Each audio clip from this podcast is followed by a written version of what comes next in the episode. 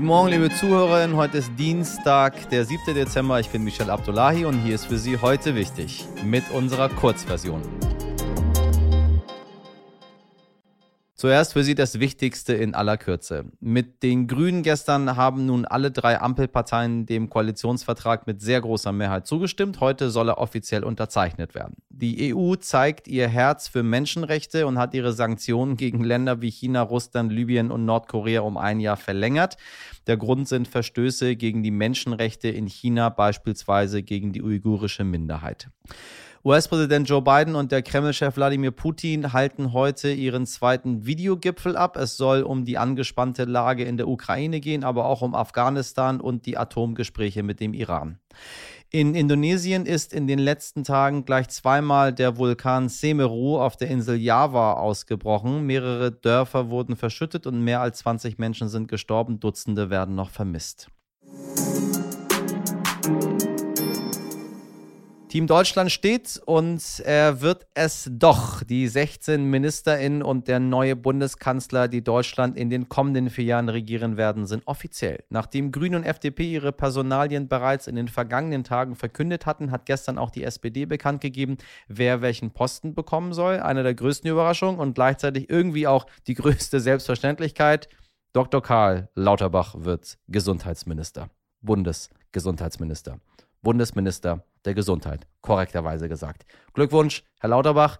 Dass das passiert, äh, schien ja eigentlich von Anfang an zu offensichtlich, um wahr werden zu können. Weniger offensichtlich waren da auf jeden Fall einige andere Namen im neuen Kabinett, von denen ich zumindest ehrlich gesagt noch nie so wirklich was gehört hatte. Bis jetzt. Ähm, will auch nichts heißen. Nicht, dass Sie denken, wenn ich davon nichts gehört hatte, kann es nicht gut sein. Nee, das wollte ich damit nicht sagen.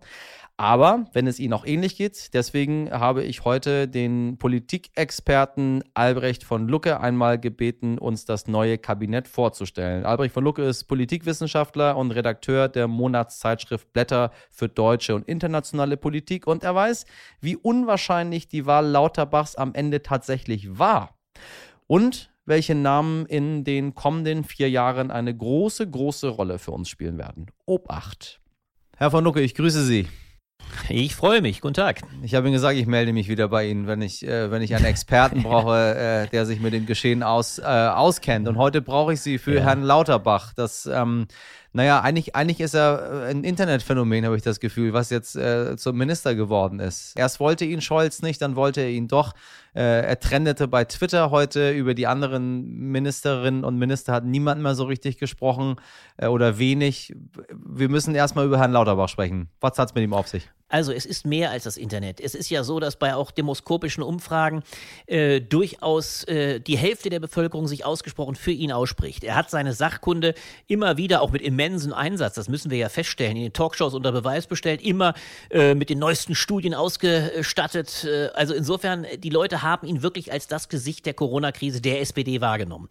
Aber natürlich auf der anderen Seite, wenn Sie fragen, wie es weitergeht, was von ihm zu erwarten ist, äh, er ist eben tatsächlich, und das hat ihn Scholz, glaube ich, auch lange Zeit reserviert gegenübergestellt sein lassen, er ist eben auch jemand, der sehr eigensinnig ist, äh, der auch ja auf der anderen Seite auch polarisiert. Er ist ja nicht jemand, der nur Anhänger hätte. Er hat ja auch große Gegner, ist übrigens auch in der Hinsicht sehr mutig. Er hat Mordanrufe äh, und äh, Mordansagen bekommen und äh, ist also insofern jemand, der polarisiert. Die große Frage wird sein, in zweierlei Hinsicht. Erstens, gelingt es ihm, auch ein Stück weit mitnehmen zu agieren. Er muss ja auch in dem Amt jetzt politisch agieren. Er hat bisher ja sehr stark auch als Wissenschaftlicher agiert, äh, Wissenschaftler agiert. Da wird er wahrscheinlich seinem Kurs treu bleiben. Ich bin ganz sicher, dass wenn die Krise sich verschärft, er weiter auch eindeutig zu schärferen Maßnahmen raten ja, wird. Da ja. bin ich ganz sicher. Aber auf der anderen Seite muss er natürlich auch die Sorgen und Befindlichkeiten äh, der Corona Maßnahmengegner ein Stück weit im Blick haben. Also er muss äh, politischer vielleicht manchmal noch agieren, als er es davor in den Talkshows getan hat. Und das wird die große Kunst sein. Sagen Sie, Herr von Lucke, wie wichtig ist eigentlich die persönliche Kompetenz bei den, bei den Ministerinnen und Ministern? Der, der Jens Spahn, der Bankkaufmann, ist, äh, ist, ist weg und jetzt haben wir den Arzt Karl Lauterbach. Ist das relevant? Das ist meines Erachtens gerade in der Funktion durchaus relevant. Und Jens Spahn, wenn man böse ist, äh, hat den besten Beleg dafür gebracht. Also wenn jemand äh, neben Andi Scheuer wohlgemerkt auf ganzer Linie gescheitert ist, dann ist das wohl Jens Spahn. Das muss man wohl sagen. Er hat also kardinale Fehler gemacht. Insofern war seine, seine Aussage, wir werden uns am Ende viel zu verzeihen haben, allesamt. Doch am Schluss werden wir feststellen müssen, doch auch sehr auf ihn selbst gemünzt. Wenn wir nur daran denken, äh, dass er die epidemische Lage von nationaler Tragweite abräumen wollte und damit gewissermaßen Johnson äh, die Entwarnung gegeben hat, noch vor einem Monat, äh, und wir jetzt in der tiefsten Krise stecken, dann merkt man, wie oft doch jemand offensichtlich Fehler machen kann, der nur als Manager und übrigens auch als eiskalter und astreiner Machtpolitiker in ein solches Amt kommt. Dass Jens Spahn das Gesundheitsministerium immer auch als Aufstiegsrampe für die mögliche Kanzlerschaft seiner Person nutzen wollte, war doch ersichtlich. Insofern ist es schon beruhigend, wenn ein absolut leidenschaftlicher Arzt wie Karl Lauterbach jetzt ein solches Amt führt, bei dem man wird sagen müssen, die Expertise fachlicher Art hat er in jedem Fall. Aber man darf auch nicht unterschätzen,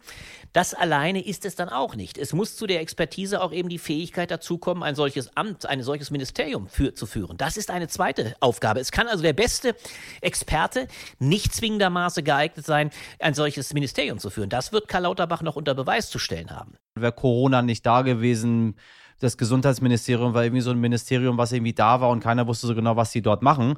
Äh, was ich Ihnen allerdings sehr genau aufzählen kann, sind fast alle Bundesinnenminister dieses Landes. Mit denen habe ich sehr viel zu tun gehabt, weil die permanent da waren und sichtbar waren. Ähm, das erste Mal haben wir jetzt eine Frau drauf, äh, Nancy Faeser. Und dann ähm, auch noch jemand, der völlig unbeschrieben ist, zumindest für mich. Was bedeutet das für die Zukunft nach Horst Seehofer insbesondere? Das würde ich übrigens auch sagen, das ist die eigentliche ganz große Überraschung. Nancy Faeser hatte, glaube ich, niemand auf dem Ticket oder auf dem Zettel und das ist auch eine mutige, sehr mutige Entscheidung. Zum einen, Sie sagen es zu Recht, die erste äh, Innenministerin überhaupt, das hat es noch nie gegeben.